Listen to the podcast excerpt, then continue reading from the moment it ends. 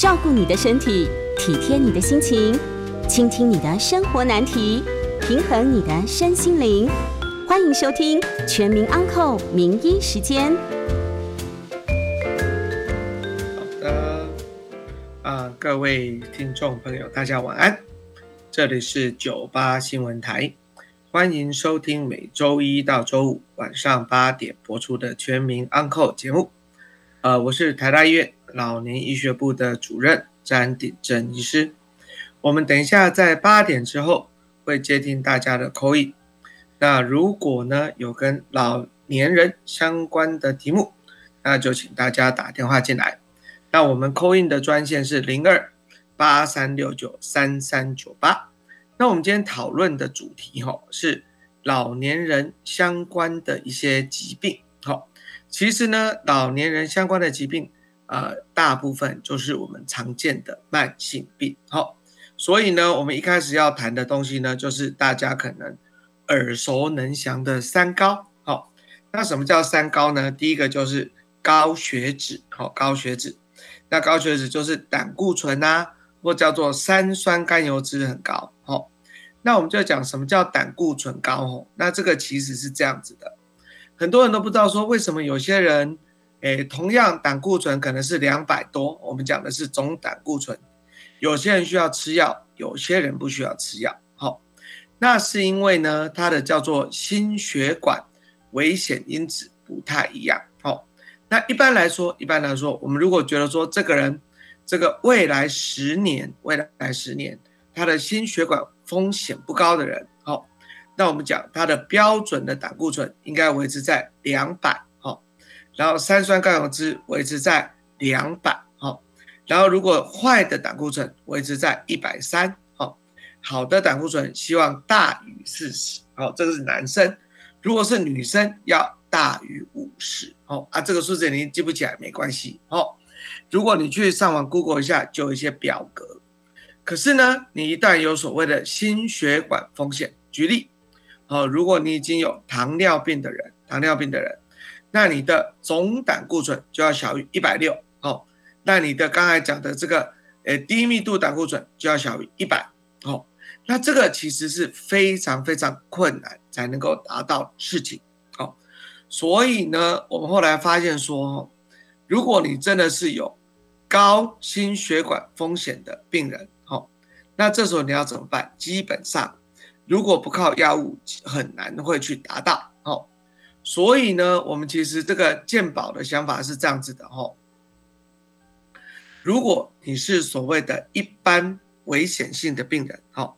那你可能需要抓到两次，就是比如说我现在抽到一次，然后再抽到第二次，那结果第二次呢也都超过标准，那这样子呢，我们才需要服药。好，可是呢，你如果是那个高这个心血管风险的病人，那你在这一次没有达到标准，我们就希望你来吃药。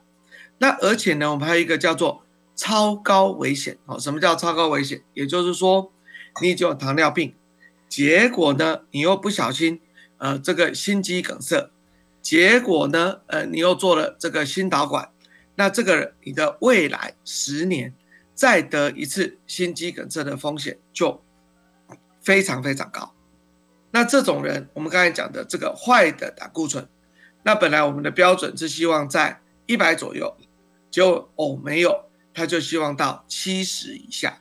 那这种人就要控制的非常严格，好，那所以呢，我们才会觉得说，同样的数字，哦，因为你的这个风险哦是不一样的，那这样子呢，那你要达到的目标控制的药物可能都不太一样，所以呢，如果说啊，你只是一个一般风险的病人，那我们可能用所谓的中度强度的这个胆固醇的药物就可以了。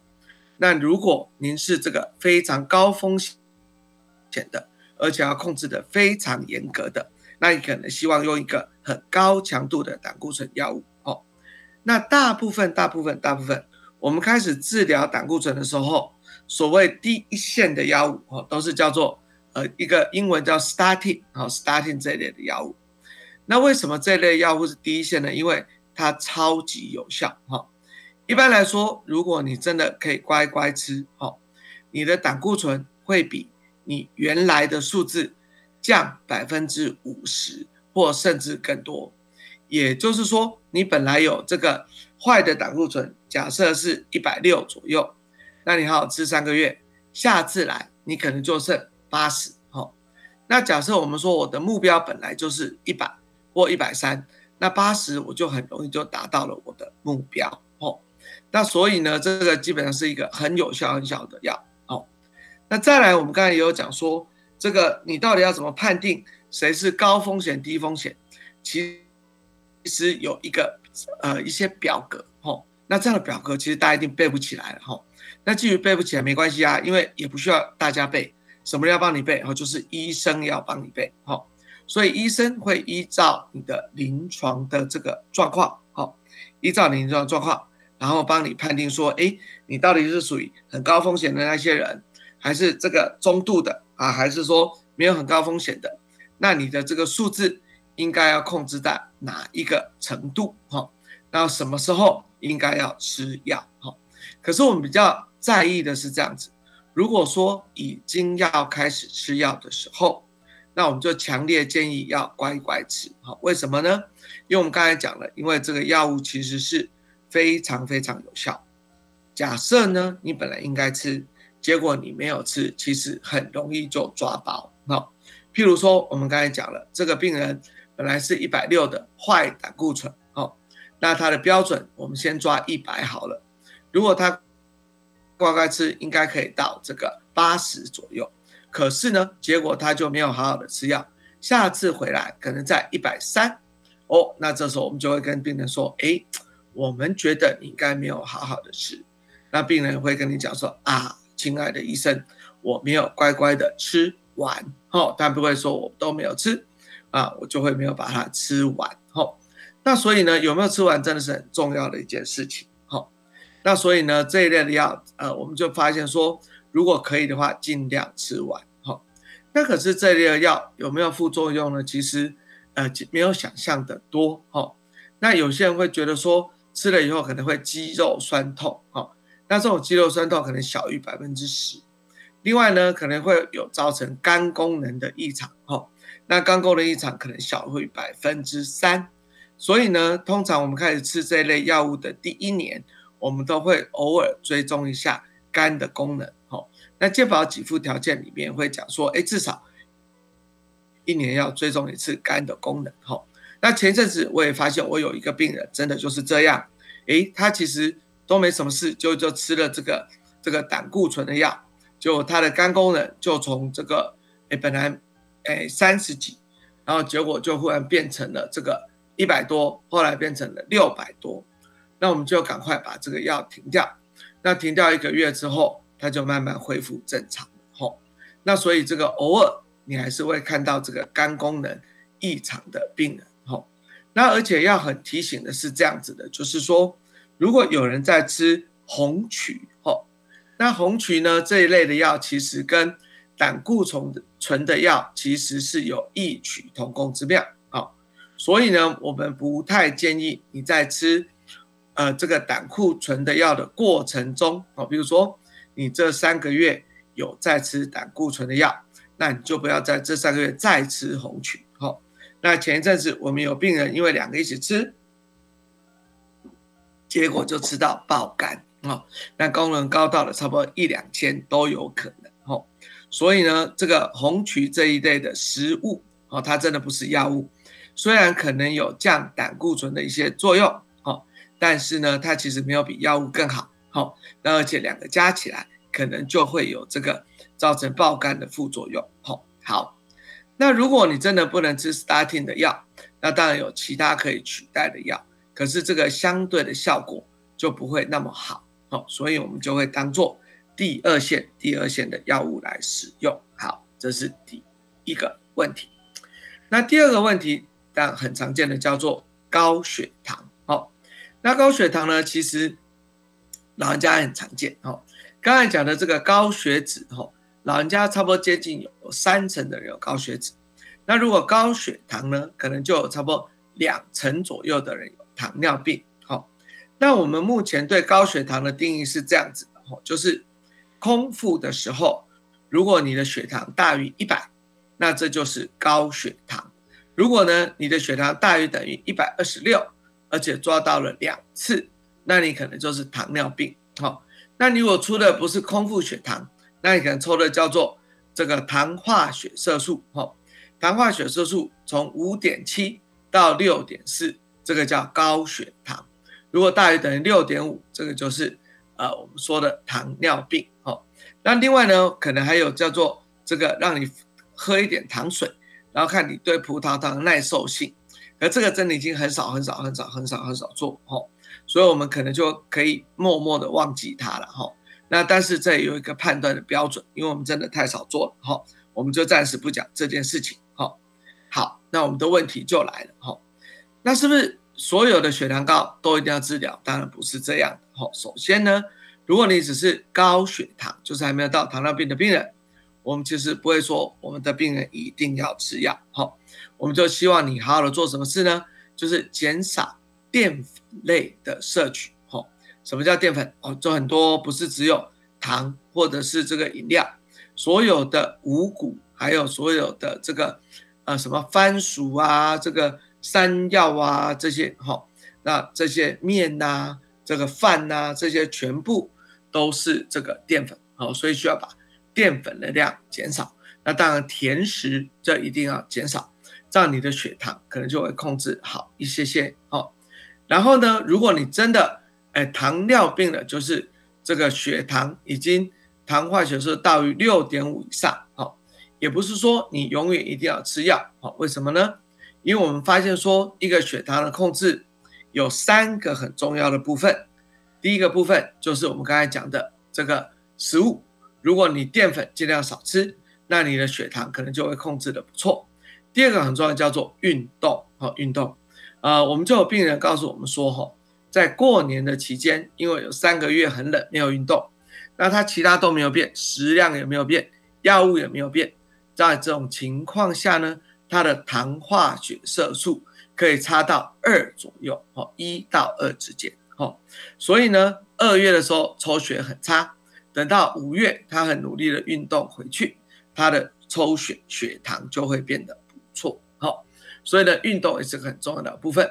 所以呢，如果你可以好好的运动，再加上饮食上的控制，不代表有糖尿病一定要马上吃药。好，那通常我们老年人的想法是说，如果糖化血色素超过了七，那我们可能就会强烈建议你还是要用药物来做一些控制。好，那我们希望。很健康的老年人可以把糖化血色素控制在六点五到七之间，好。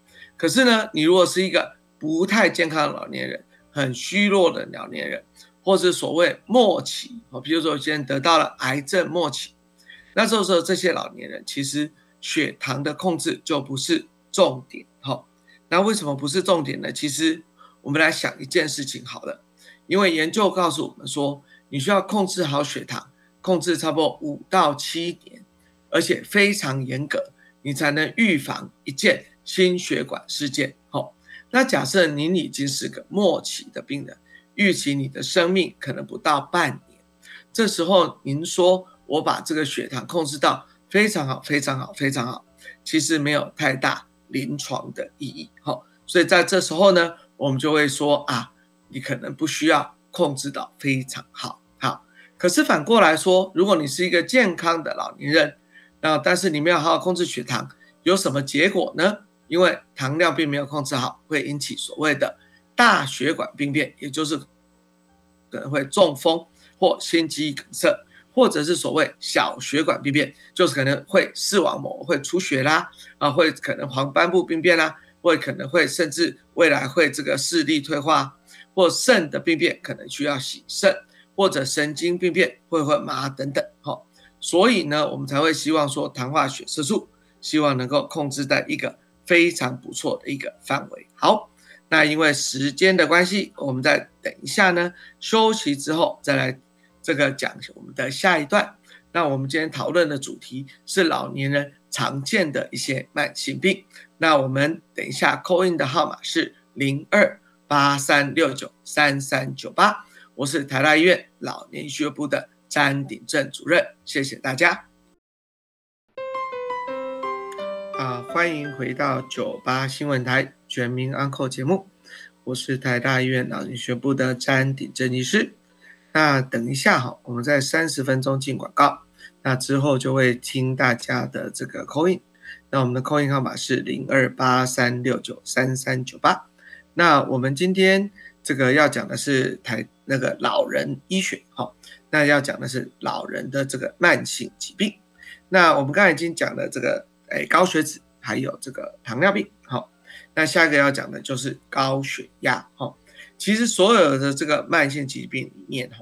高血压是最常见、最常见的高疾病。哈，有人说，哈，差不多百分之六十六十五岁以上的老年人会有高血压。哈，那可是你就是要定义什么叫高血压了。哈，我们台湾的定义目前的想法还是叫做一百四跟九十。哦，就是呃收缩压一百四以上，舒张压一百啊九十以上，这个叫高血压。哈，可是呢，美国呢？他们其实在这个呃二零一七还一八年左右，他们开始把高血压的标准往下，他们觉得说，吼，这个一百三跟八十，吼，当做高血压，哦，所以呢，你如果是一百三跟八十的，就是高血压，可是可是他们会建议说，差不多一百四到九十才需要吃药，吼，那所以呢，其实大家对要不要吃药的这个标准。是差不多的哈，就是一百四跟九十。好，那很久很久以前哦，因为以前的对老人家的研究，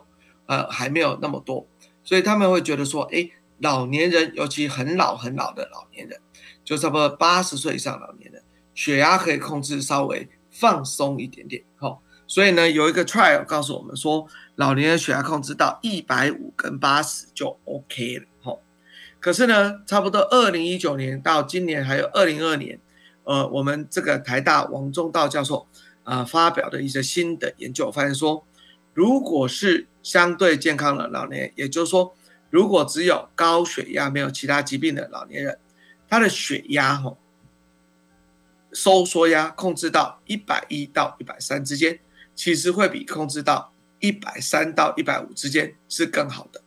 所以意思告诉我们说，其实老年人血压控制低一点点。比高一点点是好的，吼，所以呢，不能说我们小时候一直觉得说，哎，老年人说血压高一点没关系，哦，血压高一点没关系，那这个概念可能就不是那么正确，好，这一点很重要。好，那所以呢，我们如果确定高血压，我们先不管那么多，就讲它还是一百四跟九十好的，吼，那你一旦有高血压怎么办？哦，不是说我高血压就一定要马上吃药，吼，它一样跟刚才的糖尿病一样，要做的是什么？第一个呢？就叫做饮食跟这个运动，哈。那什么高血压饮食呢？因为糖尿病的话，就是不要吃甜的，不要吃淀粉嘛，哈。那如果高血压的饮食呢，要做什么？其实第一个盐，哦，盐就要吃少一点点，哦，就要不要吃那么咸的食物。再来的话呢，有人会建议要吃所谓叫做地中海型的食物，哈。那这里面就有很多什么不饱和脂肪酸呐。坚果类啦，什么很多青菜啦，什么等等，哦，那这一类的食物就会让你稍微这个血压会降一点点，好，那再来呢，有人会说你好好的去运动，如果你好好的运动，而且我就会发现说，这个运动也可能会减少收缩压，差差不多五个单位左右。那另外呢，有些人其实高血压是因为肥胖导致出来的，吼，所以你如果可以减少差不多五公斤左右，吼。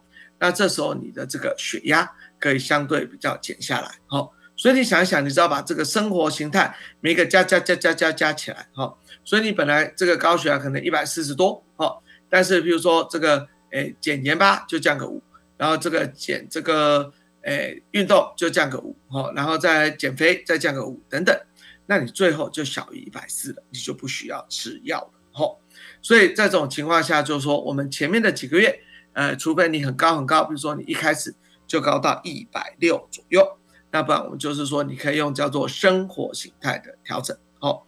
然后呢，另外呢，有一个辅助的证据，哈，呃，有些人高血压可能是来到了医院才忽然高起来，所以呢，我们会说没关系啊，那我就可以让你回家，好好量一个月，好好量一个月。好，那怎么样去量叫做好好量？哈，一般来说是这样子的。我们希望量血压要固定的时间量，哈，可能是早上起床一起床就马上在床上量一下。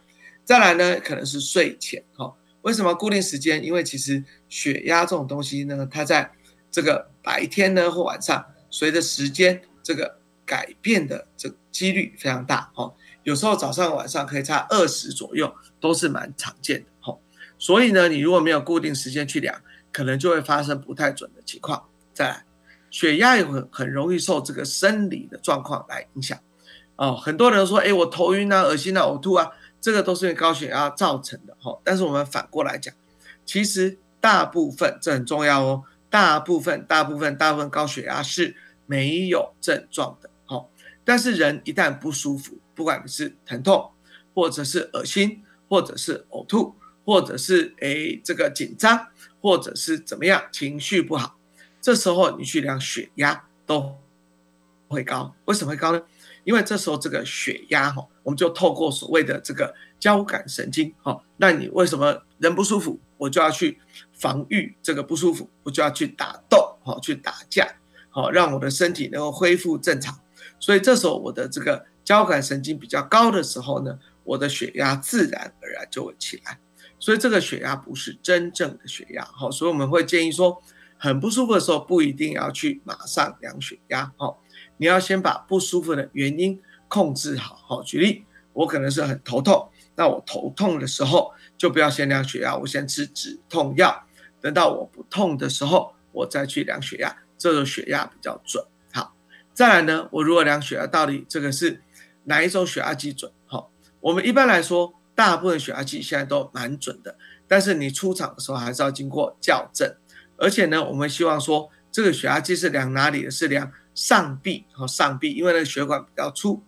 如果你量的是那个手腕，哈，手腕不是不行，可是呢，它的这个变异性就会很大，哈。我们刚才讲说，上臂量起来一天可能可以差十二十左右，那你如果这是量手腕，有时候可以到三五十，那你真的不知道治哪个血压才是对的，哈。所以我们比较建议呢，你就是要量上臂，哈，那就会比较准。好，那如果有人真的讲说，我到底怎么样才是最准、最准、最准？好，那有人会建议说是这样子，你就是连续按三次，好，每次都不同的数字，再把三次取平均，好，那连三次的时间差不多就是五分钟，好，所以五分钟量三次取平均，你的血压就会比较准。好，那如果我们确定你真的是高血压，而且你也经过了饮食调整，你还是控制不下来，那就要吃药，哦。那吃药怎么吃呢？原则上，我们的想法是这样：大致上，吼，一个血压药通常会降收缩压十，然后呢，这个舒张压五左右，吼。所以呢，你如果是一百六，哦，跟这个一百，你可能就要吃到两种血压药，才能降回这个一百四跟九十，吼。所以一百四跟九十。可是呢，有时候你会考量老年人，因为他对这个血压降得很快哈，他的这个身体可能会忽然不太舒服哈，所以大部分的时候，我们可能老年人不会一口气我说一百六，我一定要给他两颗药，我们可能还是会考虑就用一颗药试试看哈。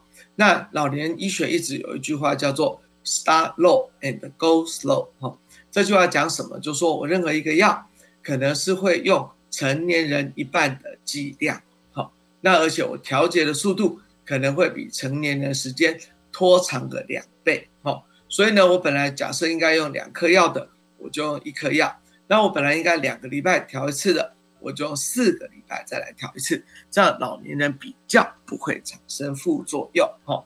那有人问我说，哎，那可是这时候数字没那么好，有怎么办呢？但是我们要反过来想，其实。老年人有时候高血压已经很久很久很久，他可能差不多五年十年都没有治疗高血压，但是他跟这个高血压和平共存还蛮快乐的。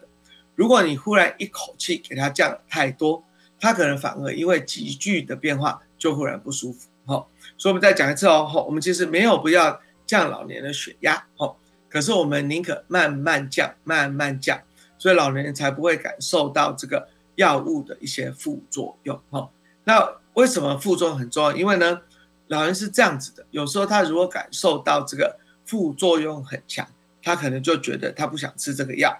那你未来要再找一个新的药给他吃，其实就非常非常的困难。好，再来，那高血压药其实有非常非常多种，你一开始要用哪一种，其实没有很大的关系。好，我们常用的药有 A、B、C、D 四大类。好，啊，你如果问我怎么用啊，其实真的，哎，就要再上另一堂课。好，啊，我们也不需要在广播中讲的那么细。好，那大致上是这样子的。如果你是只有高血压，没有其他问题。选什么可能没有太大的关系，可是呢，你如果是有糖尿病又有高血压，你可能就比较适合某一类的药，好，称之为 A 类的药。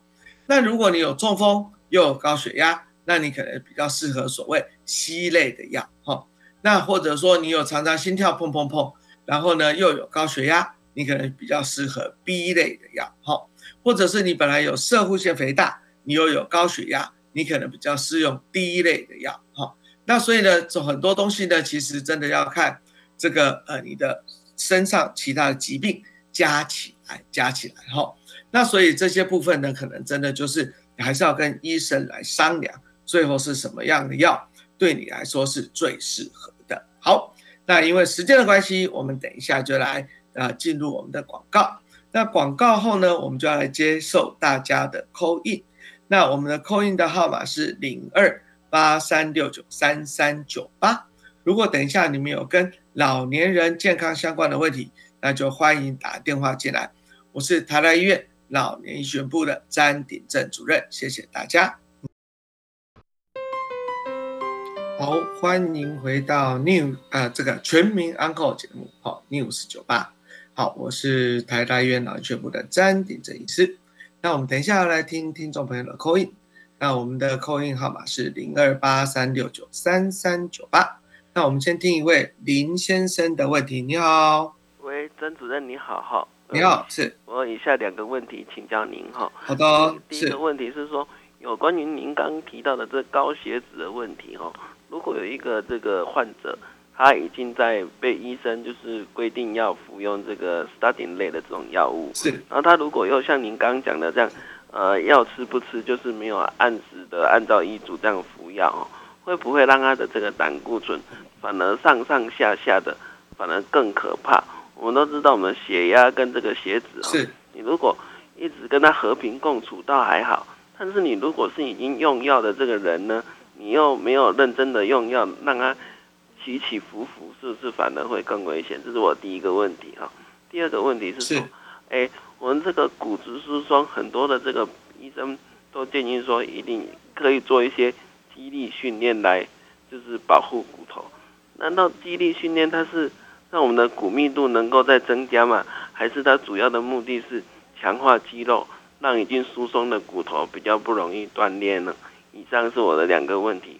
我在现场收听，谢谢您，谢谢林先生。好，我们第一个问题是这样子，所谓的这个胆固醇，它跟血压有一点点不太一样，是这样子的哈，就是说我们觉得胆固醇呢，它如果要造成这个心脏或者血管的一些阻塞，它的下一个动作是什么？是要造成这个在血管里面产生一个东西叫周状动脉硬化，也就是说你要累积，好，你要累积，好。然后呢，累积出来，那这个累积呢，所以就跟这个呃胆固醇的高低有关，吼。所以呢，高高低低低本身可能不是最大的问题，重点是如果常常很高的时候，常常很高的时候，那你就会发现说啊，那这个你的这个斑块就会越来越多，吼。那我们就研究说啊，如果你可以长期让胆固醇，我们讲坏的那个胆固醇，哦，能够。降到五十哦，五十非常非常低哦，降到五十以下，那你这个颈动脉的这些斑块可能会萎缩，就是会变得宽一点点，吼，所以呢，它可能是跟这个绝对值是比较有关系的，吼。好，那第二个，第二个问题是跟骨质疏松相关，吼。那骨质疏松的问题是这样说，哎，肌力训练到底有没有用？好，答案是有一些效果，也就是说，当我们如果说这个。骨头要长骨头，它要做什么事情，就一定要对抗地心引力。所以呢，肌力的训练，假设它做重训，某种程度会让骨头长一些些。可是呢，长这么一些些，是不是可以足够能够预防这个骨折，可能没有那么大那么大的效果。所以，我们还是会建议说，你要测骨密度，你要看看你的危险因子。如果你真的是非常高危，或者你已经达到骨质疏松的程度，除了你要去做那个运动之外呢，那你可能还是要服用或者是打骨质疏松的针，让你的骨头真的能够长起来。吼，那长起来之后就会变得比较厉害。好，那我们先听一位朱先生的问题。你好，嗯，哎，主任，主任，是，你好，你好，你好，你好。不好意思啊，我是安主。那这个很奇怪，如果就是家里的长辈啊，常常就问我那种高血脂的问题。那我我我一直不知道怎么样，因为之前有去看一些医生哦。那高血脂，他说什么什么有有朋友说吃红曲啊，那红曲哦可以降血脂，那是不是就可以因为这样我就不用吃药了？好的，好，那这个问题我们这样回答好了哈，是这样子的，第一代胆固醇的这个药。其实是从红曲提炼出来的，好，所以呢，你说红曲有没有效？它多多少少有一点效用，好。可是呢，我们后来发现说，胆固醇药是一个纯化的，也就是所谓的 statin，而且经过很多代的演进，我们会知道说，我吃了多少胆固醇的药，有多少比例的人有多少副作用和多少的效果。但是呢，红曲你不会知道说我这一颗胶囊里面有多少支红曲。我也不太会知道说哪一排的红曲会比较有效，哪一排的红曲会有多少的副作用。所以因此呢，如果你真的已经到需要治疗的地步，啊，与其吃红曲，我们还是会建议你不如就吃胆固醇的药。好，那而且呢，我们会发现说胆固醇药所有该有的副作用，呃，这个其实红曲都应该会有。那刚才也特别强调说，如果呢红曲。加上了这个胆固醇的药，因为两个人都是会抑制同样的一些酵素，所以呢，他们的这个副作用会相辅相成。所以呢，很多不管国内外的报道都会说，两个加在一起爆肝的机会会非常高。好，所以你本来如果只吃红曲，你的肝功能可能会有急剧的变化，但是你加上胆固醇药，可能就会变成非常非常高。反之亦然，你本来如果只吃了胆固醇药没什么事，加上了红曲就会变高。所以我们都跟病人讲说，你如果真的在吃胆固醇，就不要吃红曲了。好，好，那下一个是一位 Audrey 小姐，请问，你好，哎，你好，那个主任你好，不好意思，我是 Audrey。那呃，因为我们家族有个长辈啊，天生就是好像胆固醇一出生就比较高，哎，那他是不是不能吃扣妈本啊？是，还是说有什么东西可以？好，就是呃，我们现在要分几件事情。哈，假设我们的人是天生，哈，刚才一直在讲天生。如果天生这个基因就是让胆固醇很高，我常举一个例子，我一个不错的朋友，哈，年纪轻轻二十几岁，他的坏的胆固醇已经两百多，他的总的胆固醇已经三四百、三百多。这种人，他其实这一辈子就不能靠食物来调整。也就是说，他永远都只能靠药物，因为他的基因就有一些问题，没有办法代谢胆固醇。哦，所以这时候你反而不是要去考虑食食物怎么吃，好，你就是一就一定要吃药。那而且呢，这些人光是 starting 可能不一定有效，为什么呢？我们刚才已经讲了，哈，statin 的效果可能会降百分之五十左右，五十左右。那你如果这个病人呢，他一开始坏的胆固醇。就已经到差不多两百多，降了百分之五十左右，可能还是在一百三、一百四，吼，那可能还是没有到达标准，哦，所以他可能加第二种药，甚至呢，我们现在有一种新的药是可以每两个礼拜打一针，吼，那当然这个有需要健保的适应症，不然它的药非常非常贵，哦，所以你一旦是这种所谓的这个基因遗传的，我们有时候可以去测基因，哦，那测完基因之后，再来看看什么样是比较合适的药物，好，那我们再来听一位。陆先生的问题，你好，嗯，单主任。我两个问题，第一呢是三酸甘油脂中性脂肪要用什么药？因为您刚刚只介绍了胆固醇的，是的，阿顶这是小的哦。那中性脂肪三酸甘油脂用啥药嘞？那另外第二个问题就是，学现在新的这个糖尿病的针剂里头有肠泌素嘛？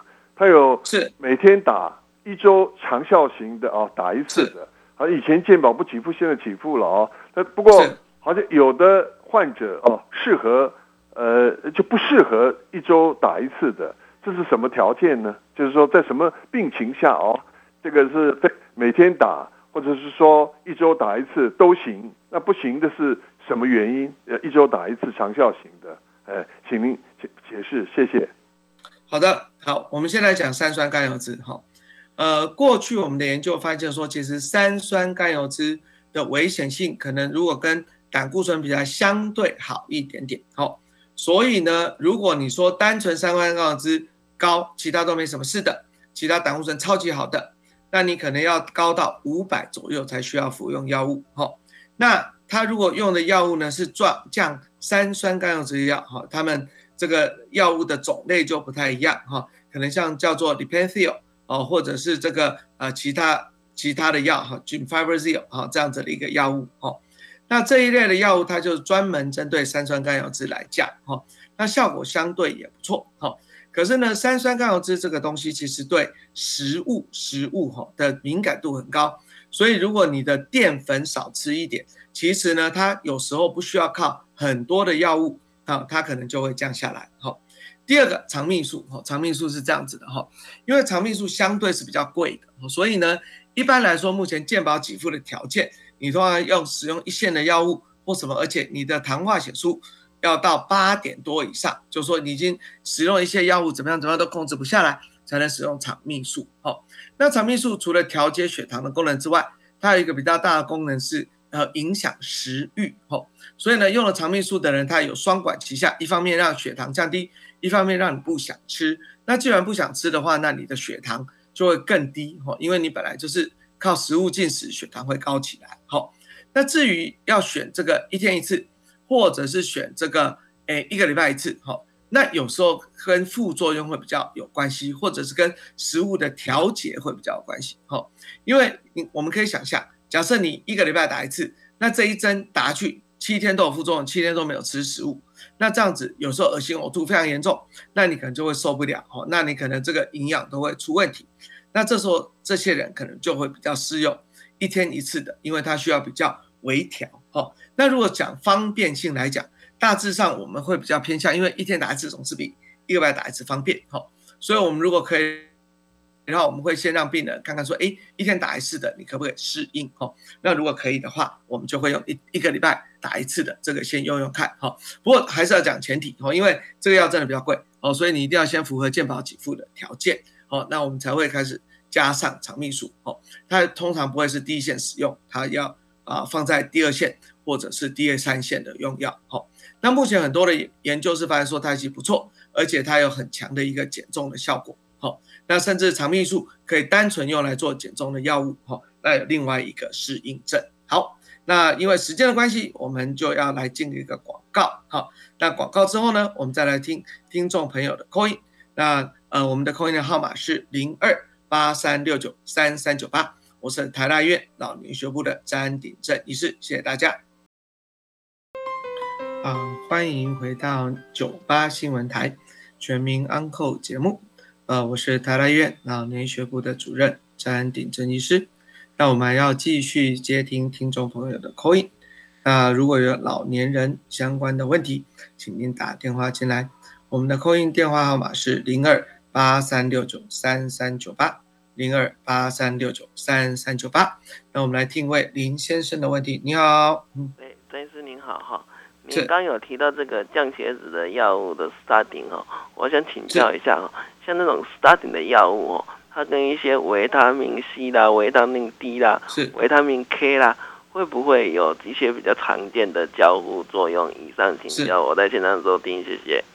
好，呃，其实我们是应该这样说了哈，呃，我们大部分的时候很少会做食物跟药物有没有交互作用，哈，可是呢，我们会知道某些的这个食物啊，真的会影响药物的吸收，哈。比较有名的是钙片，倒不是维他命 D。好，所以呢，我们的想法会是这样。好，这个真的比较简单，就是呢，为了不让大家去互相的影响，好，就是食物跟食物吃，药物跟药物吃。好，所以呢，譬如说你说的健康食品都在八点吃，所有的食物都在十点，哎，所有的药物都在十点吃，那差个两小时哦。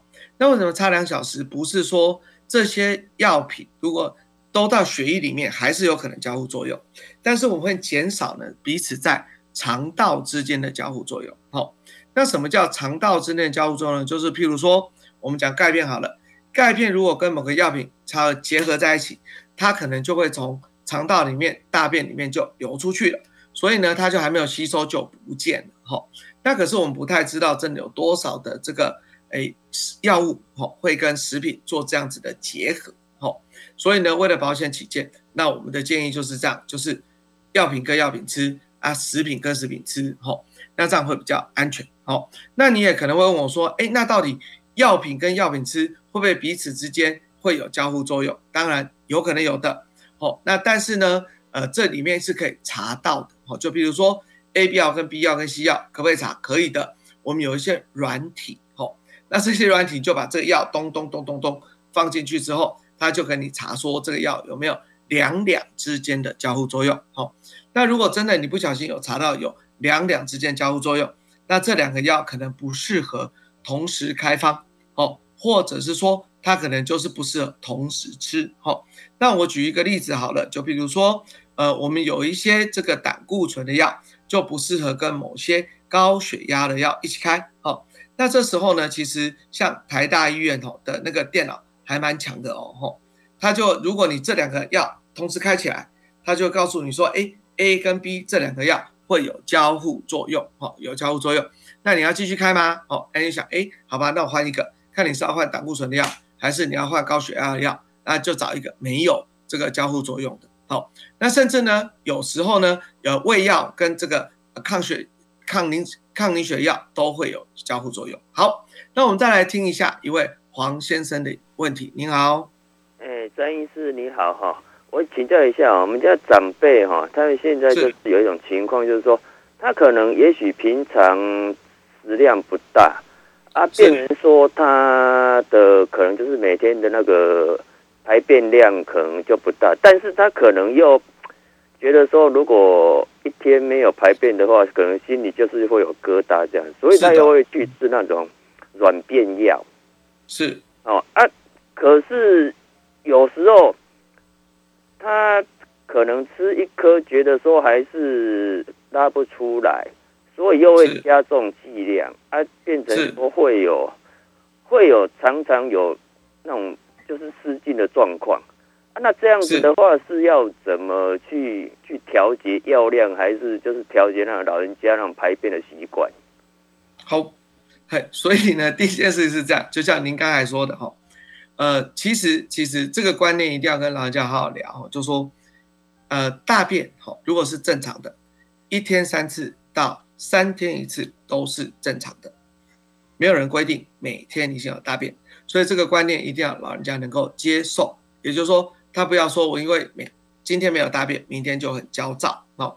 假设我本来吃东西就吃的很少，我就没有便意，那我没有强迫我一定要把它大出来哦。这个观念非常重要哦。那什么时候才叫真正的这个便秘？就是我一直觉得我可能有东西在里面。我一直觉得我很想大，可是我怎么样都上不出来。我已经很用力了，干嘛干嘛？但是我还是上不出来。这种可能我们才叫做便秘，哈。所以呢，如果你可以跟老人家沟通完这个观念，可能有些事情就比较简单，好，为什么呢？